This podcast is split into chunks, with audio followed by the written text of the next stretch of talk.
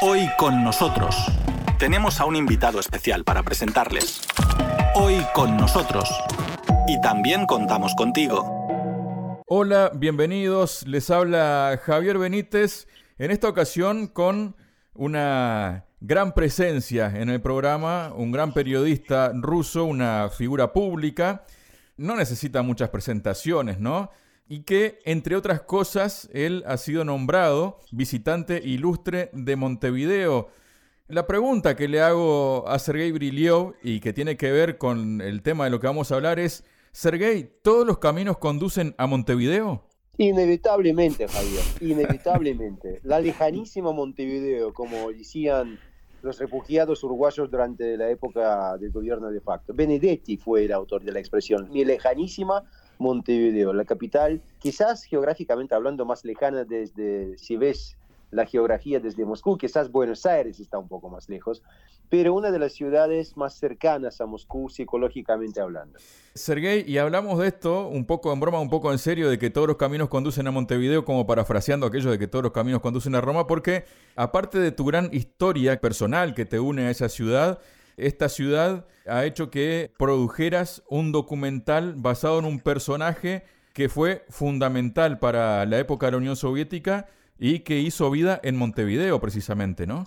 Es verdad esto. En el servicio de espionaje soviético hubo dos tipos de agentes. Los que se llamaban agentes legales, entre comillas obviamente, agentes legales que eran empleados de la KGB trabajando en las embajadas bajo el techo diplomático, como se dice, pero también los que se llamaban los agentes ilegales. Esos fueron personas mayoritariamente de origen ruso, mayoritariamente, que se desempeñaban en el exterior bajo nombres falsos. Bueno, como por ejemplo, qué sé yo, un uruguayo trabajando en Estados Unidos, algo así. Todo, obviamente, todo esto fue orientado hacia los Estados Unidos durante la época de la Guerra Fría.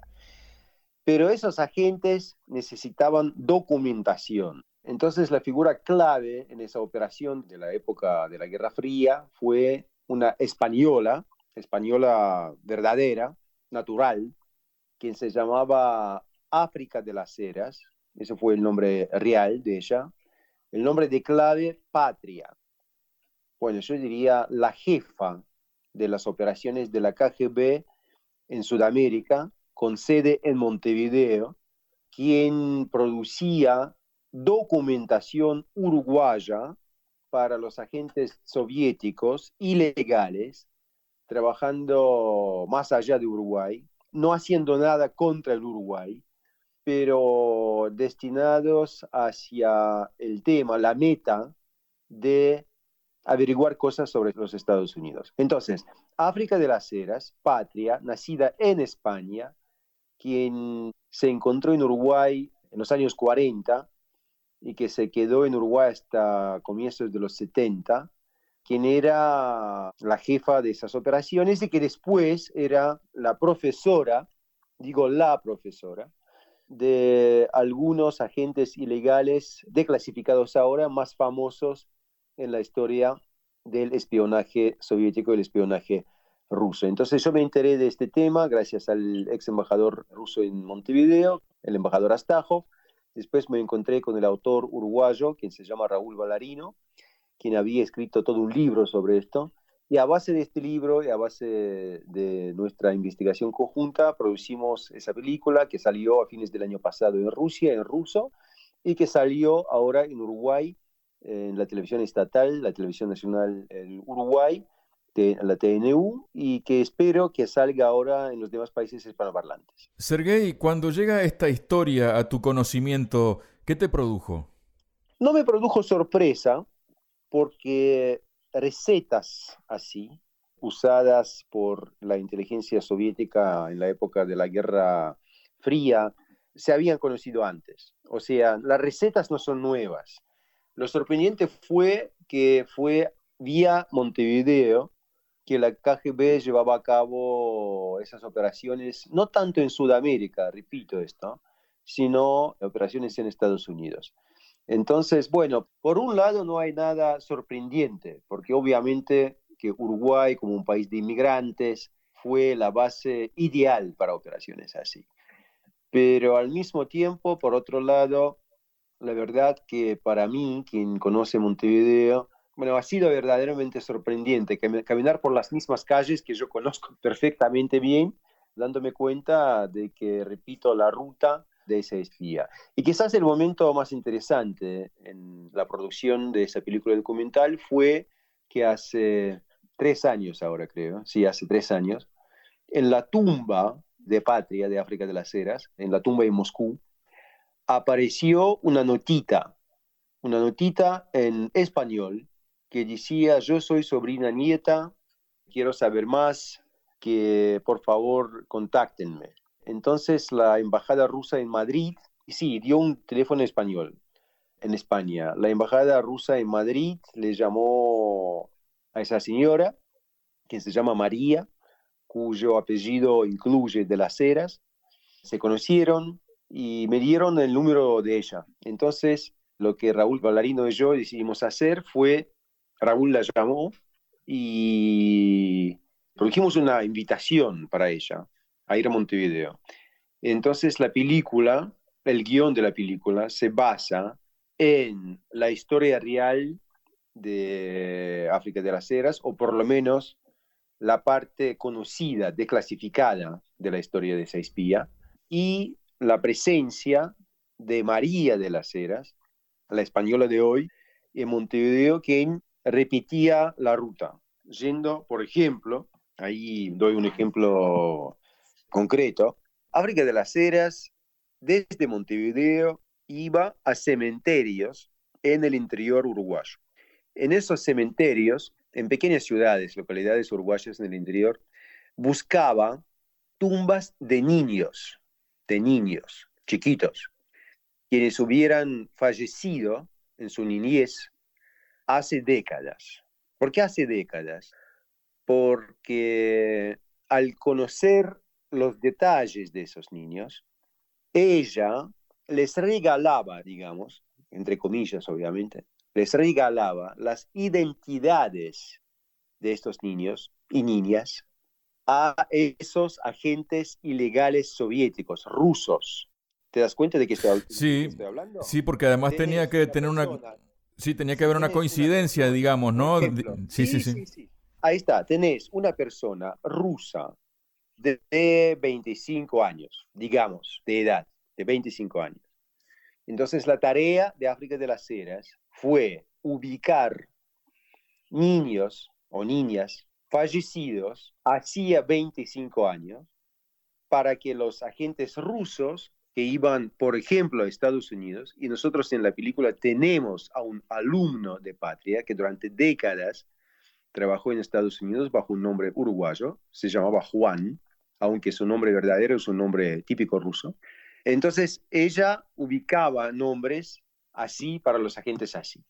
Y ahí con los detalles que son disponibles, con episodios de las anécdotas conocidas, tratamos de reproducir ciertas escenas de la vida de África de las Heras. Entonces es así la película, una hora, una hora, una mezcla de filmaciones de hoy, muchas imágenes en blanco y negro, incluyendo el pianito, como dicen los uruguayos, los dedos que dejas en la policía, desde el Departamento de Identidades del Ministerio del Interior, bueno, el pianito de ella, porque ella trabajó en Montevideo, era una española, una inmigrante, una modista, después propietaria de una tienda de antigüedades, en la parte vieja de la ciudad, que desde esa, esa pequeñísima tienda de antigüedades en Montevideo conducía toda una operación mundial.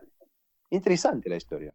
Es como de película, ¿no? Vas contando esto, Sergei, y uno es, digamos, que se puede imaginar que está viendo una película, pero es algo que aconteció en la vida real. Sergei, este contacto que estableció su sobrina nieta, ¿no? Española, ¿fue en el momento en que tú ya estabas trabajando en el documental? Todavía no, fue como un contacto mágico que hubo ahí, como que se alinearon los astros, digamos, para que esto ocurriera. Bueno, yo primero me enteré de la historia general.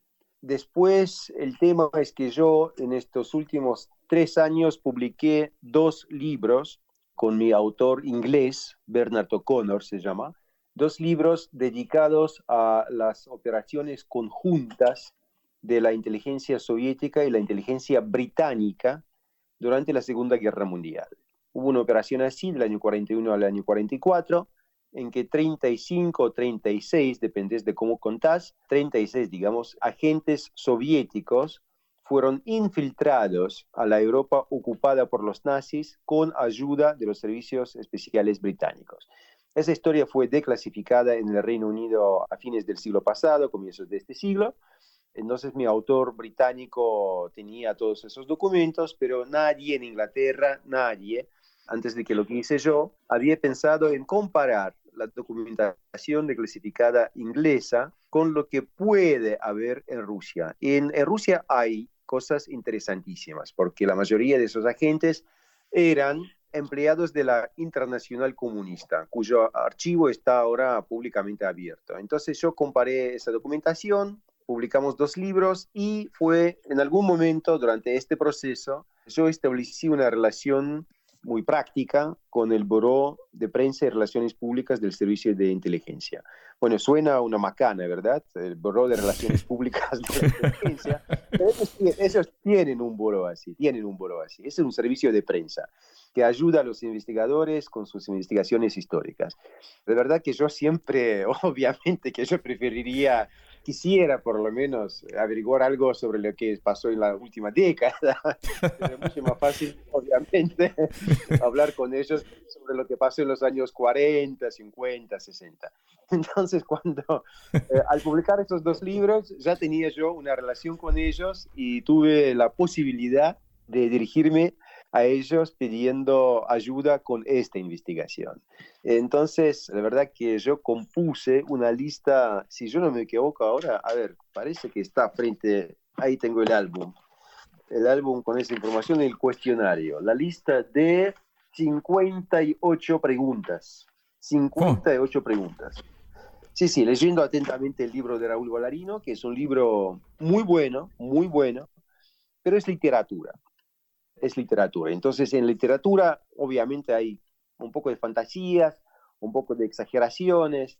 Y yo, pese a que con Raúl nos llevamos muy bien, somos amigos, quise comparar, obviamente, la literatura por Raúl Valarino con lo que se podría averiguar a través de ese bro de, prensa. Entonces ellos respondieron, a ver, ya cerré el, cerré el documentito mío, respondieron de 58 preguntas a menos 3, menos 3, a 52 preguntas respondieron.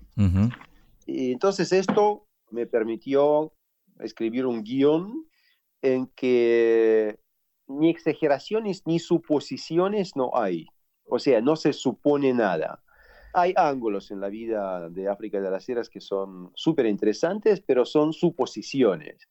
Entonces, la película es sobre los hechos confirmados, tanto por los investigadores sudamericanos como también por ese servicio, el Buró de Prensa y Relaciones Públicas del Servicio de Inteligencia rusa que se llama la SBR, la antigua KGB. O sea que está, digamos, basado en documentos, cosas tangibles, digamos, que se pueden corroborar, ¿no? Sí, en un par de ocasiones, bueno, yo tuve la suerte, gracias a esa gente, de entrevistarles a dos alumnos de África de las Heras, porque ella cuando regresó a la Unión Soviética en los años 70 se hizo profesora. Se hizo profesora en esa escuela especial, escondida, que nadie sabe dónde está. No, no, ni es una escuela, es una escuela virtual, porque que yo sepa, no estudian en clases, estudian separadamente esa gente. Entonces me presentaron a dos exalumnos de África de las Heras, de Patria. Una se llama Tamara Nitixa una rusa que habla un castellano mejor que el tuyo, Javier. No me sorprende. y también a este Juan Vasenkov, el apellido real, héroe de la Unión Soviética, quien habla un castellano muy, pero muy especial, porque no es un castellano impecable, pero es un castellano curioso.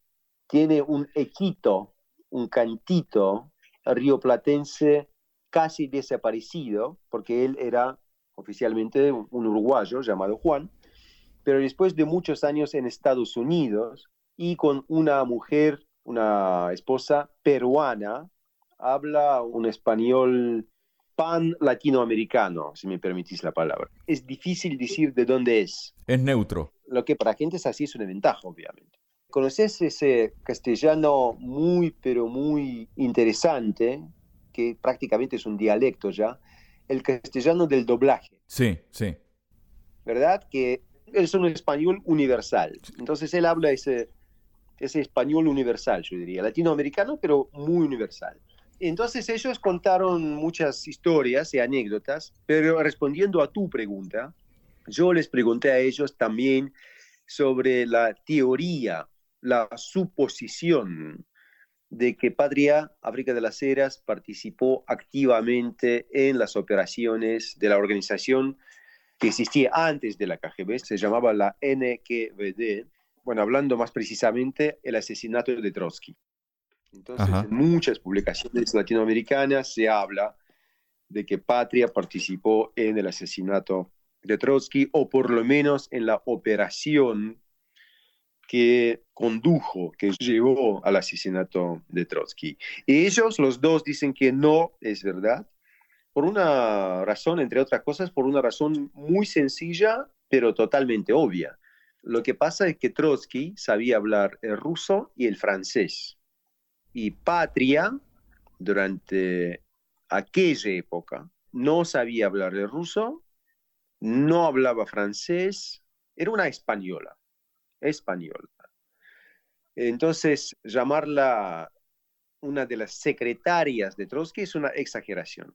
Parece, parece que muy a comienzos de la operación con la meta de asesinar a Trotsky, ella sí participó en las preparaciones generales, pero nunca tuvo parte en la operación operación. Entonces, bueno, es una figura misteriosa, obviamente. Entonces, la película es sobre lo comprobado, un 100%, sobre parcialmente algunas dudas y suposiciones que podemos denegar o descifrar, digamos, pero la verdad es que hay mucho en su biografía que sigue bajo un misterio impenetrable y que espero que en algún momento me permita escribir un libro nuevo sobre ella. Vamos a ver, vamos a ver. Por el momento muy feliz, muy contento, muy buena cooperación con mis compañeros uruguayos, muy buen trabajo por el equipo ruso, una película que obtuvo buenos ratings acá en Rusia, hoy espero ratings desde Uruguay en Uruguay la película la mostramos gratis como un gesto de agradecimiento y después de esto espero que la podamos mostrar en otros países de América Latina y en España, ojalá. Exactamente, a eso me iba a referir, ¿no? Porque en definitiva era una ciudadana española, ¿no? Que tiene su descendencia en España y que probablemente en ese país no se tenga tanto conocimiento de este personaje, ¿no? Bueno, hay conocimiento, hay conocimiento, pero repito que es un conocimiento bastante superficial y con muchas exageraciones. Entonces, esa figura merece más atención y, bueno, ¿y por qué no? Y se puede, esto se puede alcanzar. Era, sí, nacida en España, en Ceuta, por eso África. Ceuta, esa parte, esa ciudad española en el continente de África. Exacto. Donde la protectora de la ciudad de Santa María de África o Santa África, ya no me acuerdo, yo con eso siempre me confundo. Pero como dicen, si gritas África en la calle de Ceuta, a la mitad de la calle te dice qué, porque la mitad de las mujeres se llaman África. Ah, sí. Eh, en Montevideo, sí, en Montevideo se llamaba María Luisa de las Heras igual, obtuvo la ciudadanía soviética cuando vivía en la Unión Soviética, obtuvo la ciudadanía uruguaya a propósito porque se casó inicialmente con Felisberto Hernández, uno de los escritores, uno de los ensayistas uruguayos más famosos. Después se divorciaron rápidamente. Y después vivió con alguien que en Uruguay se llamaba Valentín Marchetti, pero quien en realidad era un comunista italiano, Giovanni Bertoni, ayudante del famoso secretario general del Partido Comunista Italiano, Palmiro Togliatti. Entonces, repito, es una historia sin fin, con un comienzo y sin fin.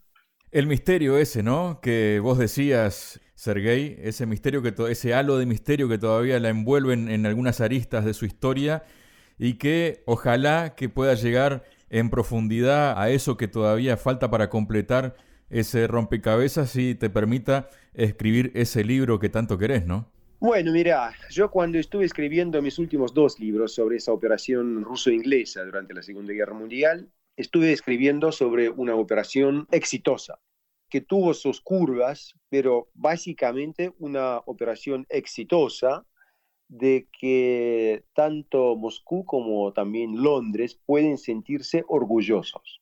Pero pese a esto, hubo que esperar 80 años, 80 años, para poder componer la versión verdadera de lo que pasó aunque siguen clasificadas muchas páginas en las carpetas de algunos agentes, porque, bueno, las relaciones establecidas por ellos, las redes creadas por ellos, seguían vigentes durante décadas y décadas. Ahora parece que ya no. Entonces, cuando aparece colegas que dicen, ah, no, pero yo entiendo todo sobre lo que pasó en el mundo de espionaje la semana pasada, Mentira, mentira. 80 años para revelar una historia positiva y exitosa. Con África de las Heras creo que estamos en la etapa, bueno, no sé cómo funciona el sistema de adentro, pero bueno, al escribir dos libros, al producir esa película documental, creo que ahora entiendo más. Con África de las Heras creo que estamos en la etapa en que si se revela algo, se revela un 30%. Entonces, bueno, ahora quizás 40 después de la película. Digamos que Raúl Ballarino había descubierto un 25-30%, ahora con la película en nuestras manos tenemos un 40%. Pero hay un 60% más, lo que la verdad, prácticamente hablando, me permite escribir un par de libros durante mi vida. ¿Cómo no? es una historia, como se dice, con un comienzo, pero sin fin. Bueno, entonces estaremos esperando esos dos libros y mientras intentemos saber que este, nuestra África en América Latina pueda ser distribuido y todo el mundo latinoamericano y español y también resto del mundo podamos tener acceso a este documental y ver esta historia más que interesante. Nuestra África en América Latina, documental del periodista ruso Sergei Brilyov. Sergei, muchísimas gracias por estar junto a nosotros y por compartir esta obra tuya que tiene un gran éxito ya y que seguramente tendrá un gran éxito también en, en otros lugares. Bueno, a ti Javier, muchas gracias a ti. Hoy con nosotros, en Radio Sputnik desde Moscú.